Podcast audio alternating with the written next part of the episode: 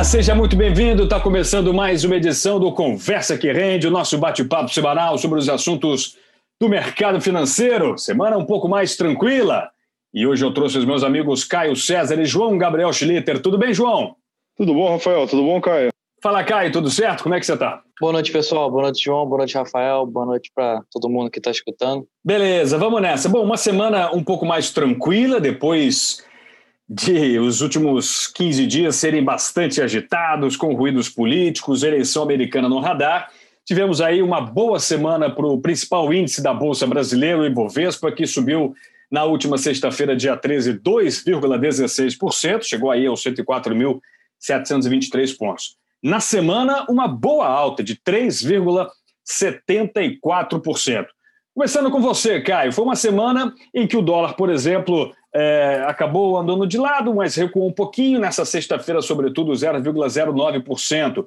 Como é que você viu aí o andamento dos mercados e, sobretudo, a moeda norte-americana em relação ao real? Bom, é, a gente teve no fim de semana uma questão importante, né, que foi a vitória do Biden sobre o Trump. Então, é, na segunda-feira o pessoal já acordou, já estava muito consolidado na sexta-feira passada, mas na segunda-feira o pessoal acordou aí com a notícia sendo confirmada. O dólar deu um, um, um pulo para baixo, né? Foi lá para casa dos 5,25. É, só que na minha opinião, até eu comentei com as pessoas, estava muito esticado. Eu acho que o pessoal se empolgou um pouco com a vitória do Biden. Para mim, assim, é, é importante a vitória do Biden. Tem algumas coisas que ele fala que são interessantes tem a questão lá do, da, da, do pacote fiscal, mas ainda assim não muda a nossa trajetória fiscal, é, não muda algumas coisas que são importantes no Brasil que a gente não fez. É, e, e, dito isso, o, o, dólar corrigiu um pouco, saiu lá do 5,25, voltamos agora, fechou hoje no 5,462, 5,46, é um pouco mais próximo de um preço que eu acho mais justo. É, e, e aí agora provavelmente a gente vai aguardar notícias aí do, do que o Biden vai fazer é, sobre o pacote, que provavelmente não vai sair é, esse ano. Então vamos ver se ele pelo menos dá um, indicativo de quanto vai ser, se ele está conseguindo costurar. Ele já começou a nomear alguns cargos, então vamos ver aí o que, que a gente vai, o que, que a gente vai ter de costura do governo, o que, que eles vão, o que, que eles vão fazer. De notícia fazer pegar aqui um pouco emprestado o papel do Cadu, é, que hoje não, não pôde estar aqui. De notícia boa, a gente teve lá na quinta-feira, ontem, o pedido de desemprego, seguro-desemprego nos Estados Unidos, veio um pouco melhor do que o esperado, e aí deu, deu uma animada no, no dólar, ele até puxou um pouco lá para quase 5,50, é, só que voltou a ceder. Além disso, a gente não teve, não foi uma semana tão importante assim, a gente teve o Boletim Focus na, na, na segunda-feira que revisou um pouco as tendências de inflação para cima, é, principalmente das expectativas de mercado. Aquilo que é, a gente vinha conversando, né, Caio? Uma perspectiva de uma inflação altista nesse momento, né? É importante o governo ficar observando e cuidar isso com mais atenção. Positivo, positivo. Até o, o Paulo Guedes, ele bateu na tecla de que isso é passageiro, é, que é um movimento de curto tempo, de curto prazo, né, na verdade, é, por conta muito da retomada rápida da economia, né? Eu, eu, vi muita gente comentando sobre a questão dos estoques das empresas, acho que a gente já até conversou sobre isso nos podcasts, de que as, as empresas estavam sem estoque, é, e aí numa retomada da economia que aconteceu nos últimos dois meses, as pessoas voltaram um pouco mais a, a consumir, a sair, isso atrapalhou um pouco né, os estoques das empresas, elas foram obrigadas a comprar mais, aumentou um pouco mais a inflação, enfim, é, mas a gente, pra, segundo o nosso ministro da, da Fazenda, isso não, não vai ser uma coisa de longo prazo. Né? Ele acredita que em 2021 isso vai se acertar e vai voltar para o preço mais no piso da meta, que é o que o, o pessoal espera. É, além disso, a gente teve aí o Trump, né? ele tentou e tentou é, modificar, fazer recontagem de votos, mas acho que Hoje, inclusive, o tiro saiu pela culatra, né? Porque o pessoal recontou os votos do.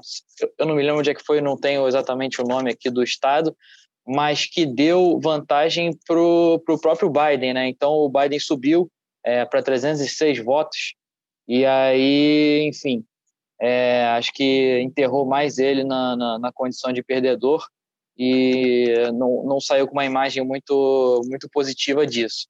É, ele está tentando passar uma política antes de, de trocar de, de trocar de presidente, né, antes dele deixar a Casa Branca, ele está tentando passar a liberação da exploração econômica no Alasca, que era uma questão que ele tinha prometido e não fez, e aí agora ele está correndo atrás disso.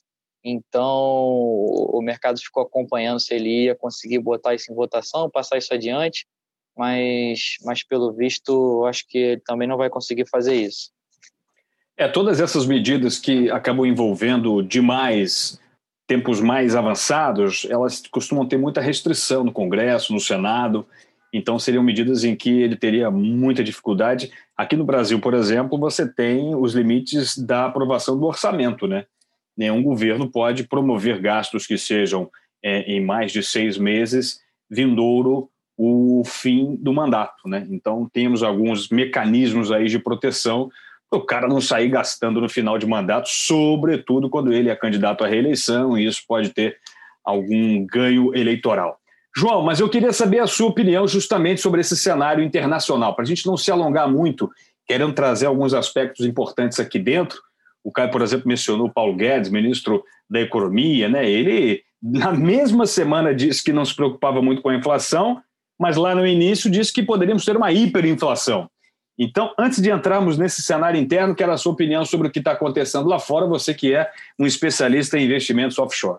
É, ainda é muito cedo para dizer assim, como é que vai ser o futuro aí do, da economia mundial. Né? Ainda tem muita incerteza, não só é, apesar de ter dado uma clareada em relação à definição da, da, da, presidência americana, que já era uma, uma questão definida aí bem importante para o mercado financeiro, é, os efeitos de toda essa crise, que afinal a gente passou por meses de bancos centrais fazendo realmente um quantitative easing, que é uma política de afrouxamento monetário excessiva em patamares nunca vistos, né? E ainda, e, e, dado toda, toda a condição econômica que jogou realmente muitos modelos econômicos tradicionais no lixo, acho que eles não, conseguiram, foram capazes de prever o que está acontecendo, a gente tá, existe toda uma incerteza de qual é o efeito disso na economia.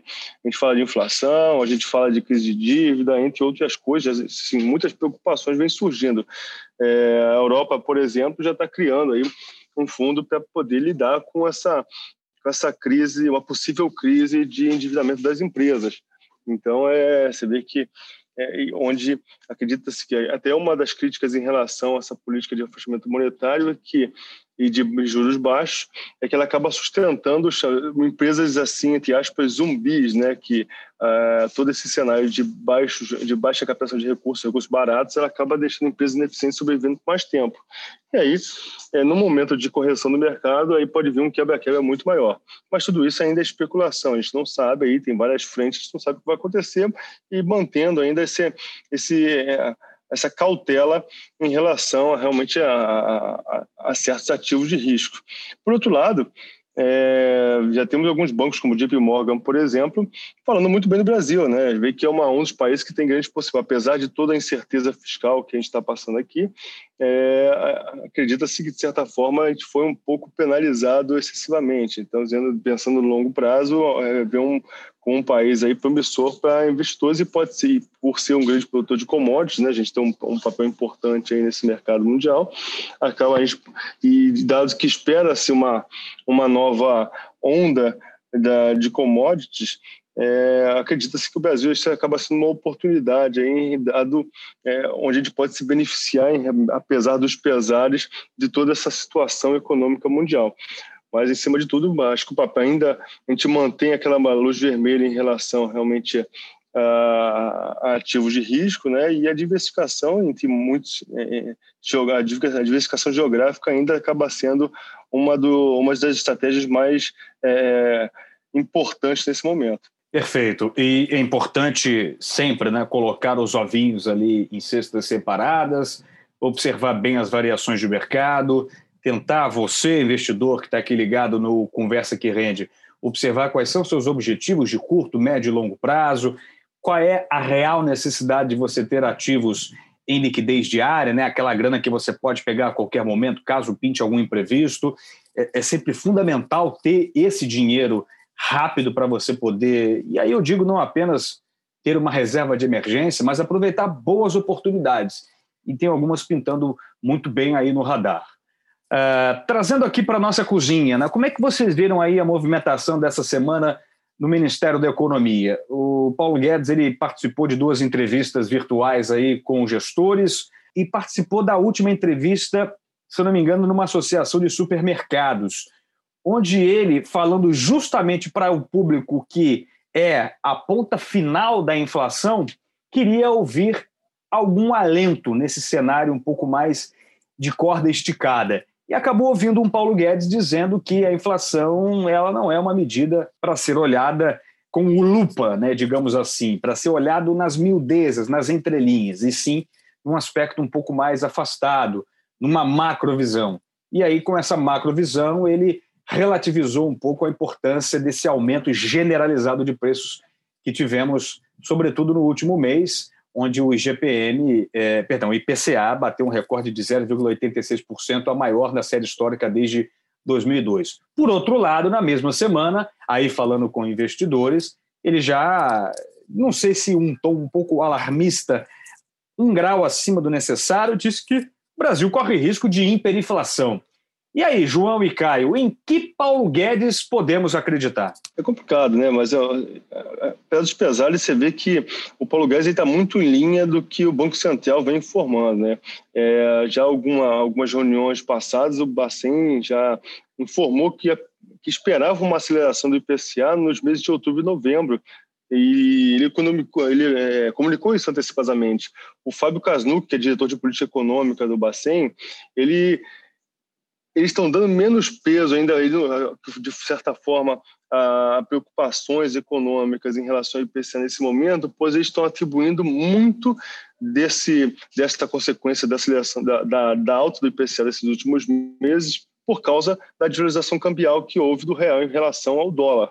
E com isso, é, dado que muitos dos produtos consumidos aqui internamente são importados, teve uma, é, o efeito que eles acreditam que foi mais ou menos é, que o dólar, essa desvalorização cambial gerou um, um efeito de até 1,5% e meio em relação ao PCA de alta. Né? Eles acreditam que isso é, é temporário né? e não vê esse como um efeito é, que vai durar muito tempo. O medo, realmente, onde que tanto Paulo Guedes quanto o Banco Central vem, vem se preocupando é o de efeitos secundários, que, na, que seria o descontrole das expectativas inflacionárias. A inflação ela tem também esse fator é, psicológico, né? Os agentes econômicos, né? as pessoas por si só, acho que quem viveu aí anos 80 para trás lembra-se disso, por esperar uma inflação mais alta já vão reajustando suas expectativas, os preços e tudo mais, então acaba sendo uma profecia autorrealizável e esse é o, é o, é o fator mais difícil de ser controlado.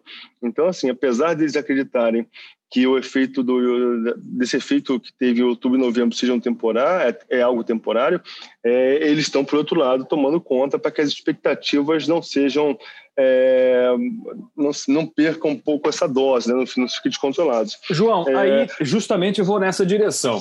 Se o governo acredita que essa expectativa de profecia autorrealizável é uma máxima do mercado, não é um pouco contraditório o próprio ministro da Economia levantar a lebre da hiperinflação? Olhe como ministro da Economia, acho que, acho que o, tanto o ministro da Economia quanto o presidente do Banco Central ele tem papéis importantes até de, de certa forma, frear o governo de, de tomar decisões, não só o governo que eu digo, não só o executivo, mas o legislativo também, né? de não tomar decisões de gastar e tomar e liberar verbas ao relento, como a gente vê no Brasil é, é, historicamente acontecendo isso aí de, de, com certo costume. Então, é, levantar essas questões também é importante para que a população também fique em cima e o legislativo também é, se, é, se regule, se autorregule, né? não permita que certas coisas sejam aprovadas como a gente vê que vem, vem sendo feito.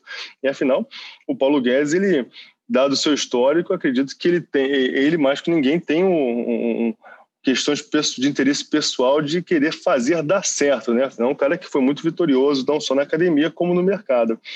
Então, é, mas realmente é contraditório, e por isso que até o Banco Central, ele, tá, uma palavra que a gente ouve muito aí, que é chamada forward guidance, né? que é, é, é uma, é uma ferramenta que o Banco Central utiliza de ele meio que já vai falando o que ele espera, o que ele vai fazer, de forma a alinhar as suas próprias expectativas, ou as expectativas do mercado em relação às suas próprias expectativas. E aí, com isso, ele consegue, de certa forma, evitar certas surpresas e fazer o mercado pensar: olha, está acontecendo isso, mas o Banco Central está de olho, já tem mais ou menos alguma meta aqui, e com isso ele consegue, de certa forma, mesmo que parcialmente, controlar um pouco as expectativas do mercado e dos agentes econômicos como um todo em relação ao que está acontecendo na economia.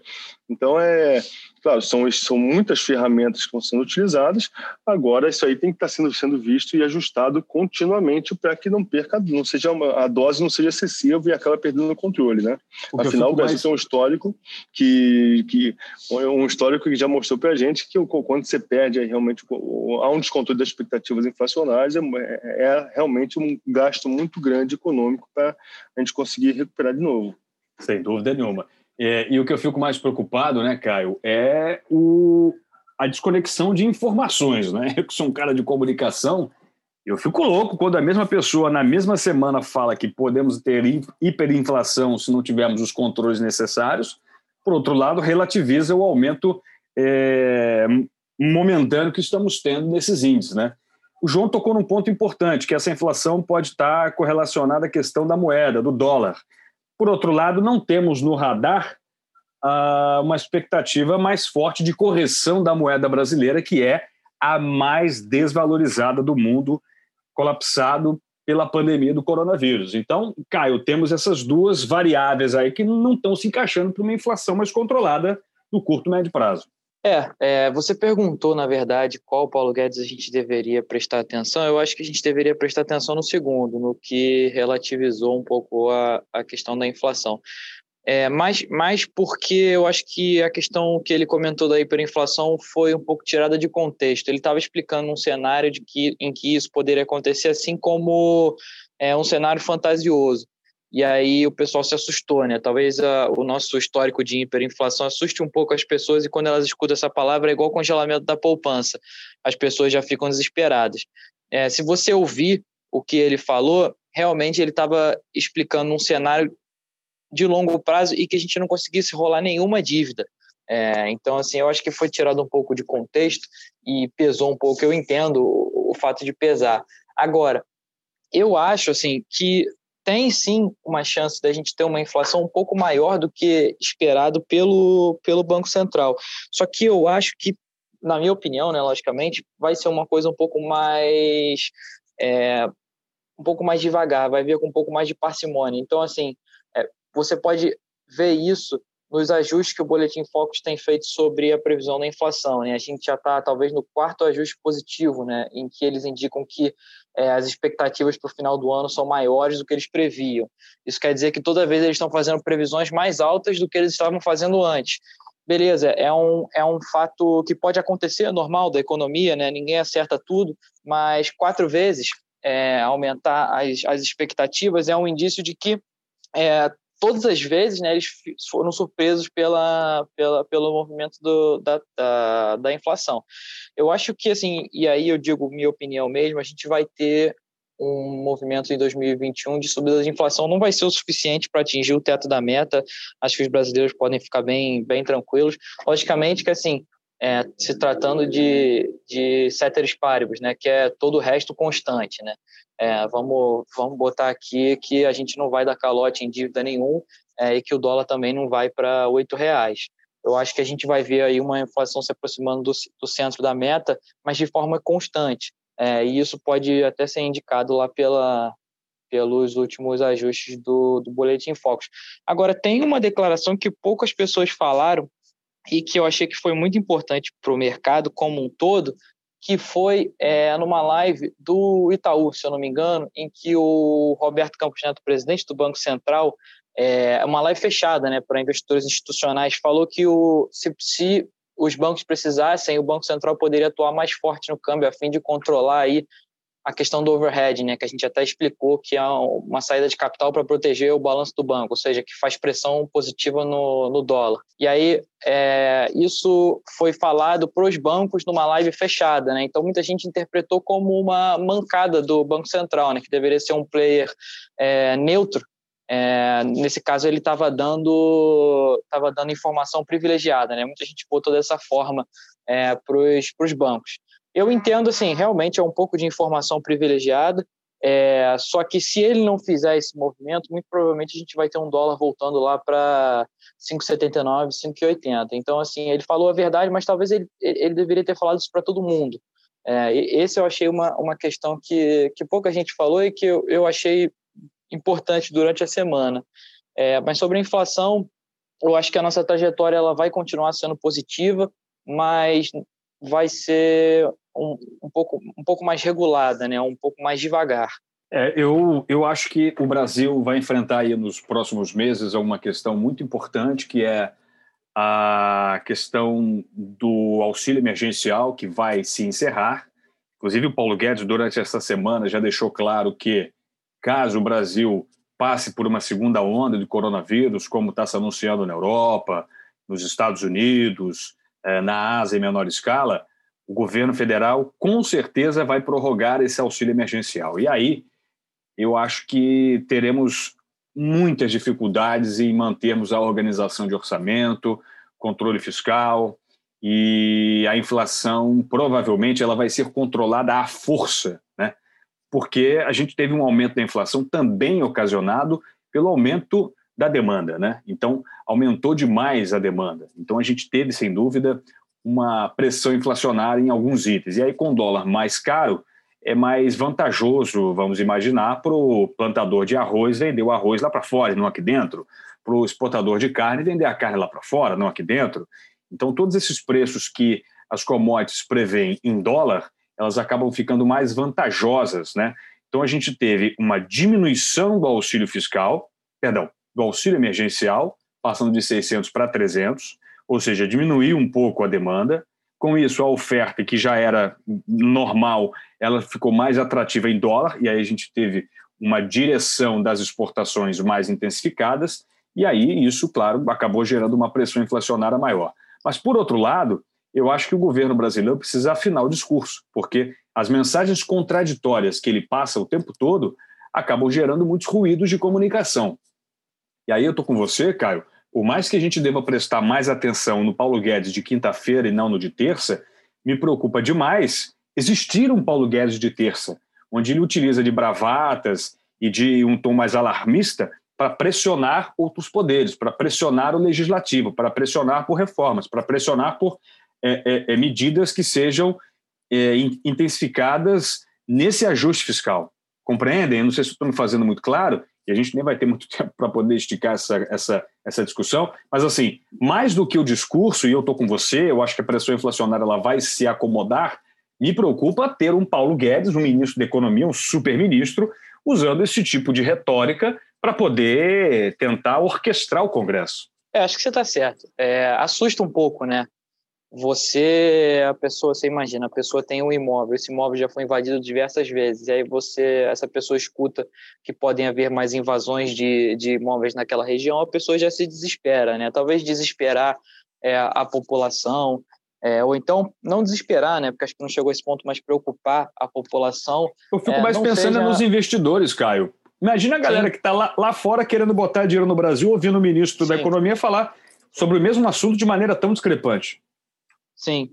É, mas também tem que, tem que pensar um pouco que, pelo fato de ser um assunto muito falado, ele vai ser muito falado, né? Então, é, talvez quando ele falou não tinha toda essa importância e talvez tenha tirado um pouco do, do, do que ele estava falando, de todo, de tudo que ele falou naquela live, as pessoas só tiraram essa informação e dentro e fora do, do, do contexto que foi falado. Mas realmente, é, ele poderia ter usado um pouco melhor as palavras, na minha opinião. Não sei se o João concorda. Para a gente finalizar, João, sua opinião. É, eu vejo ele como ministro, afinal, as pessoas esperam dele, a população espera dele uma certa posição, né? E ele tem esse papel também de pressionar o legislativo. Mas aqui em questão do, do aquele primeiro discurso que ele falou que ia ter, o, ter realmente um auxílio emergencial caso continuasse uma segunda onda do coronavírus, ele acabou amenizando, né?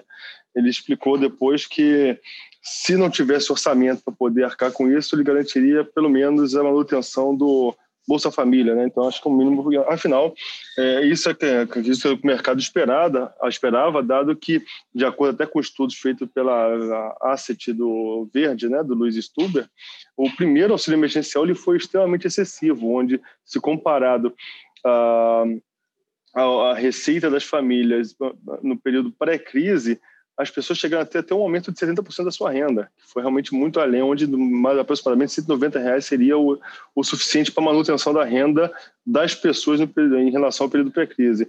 Então, o governo está na sinuca de bico, né? está realmente numa crise fiscal e ele tem que ser mais parcimonioso em relação a isso e mostrar ao mercado que o governo não vai estourar o teto de gastos.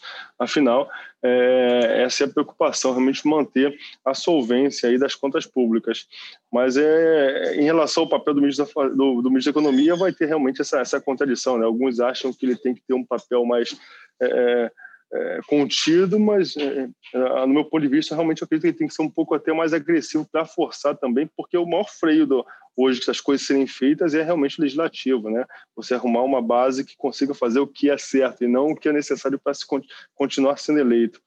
Então, é, e é o caso brasileiro que infelizmente a gente vive aí com problemas realmente onde o certo não é o objetivo, né, mas o necessário para o interesse, interesse pessoal, é, pessoal de cada político, que impede que realmente o nosso país, com de potencial, consiga realmente atingir é, níveis de crescimento e chegar realmente ao nível de um país de primeiro mundo que a gente tenta há muitos anos.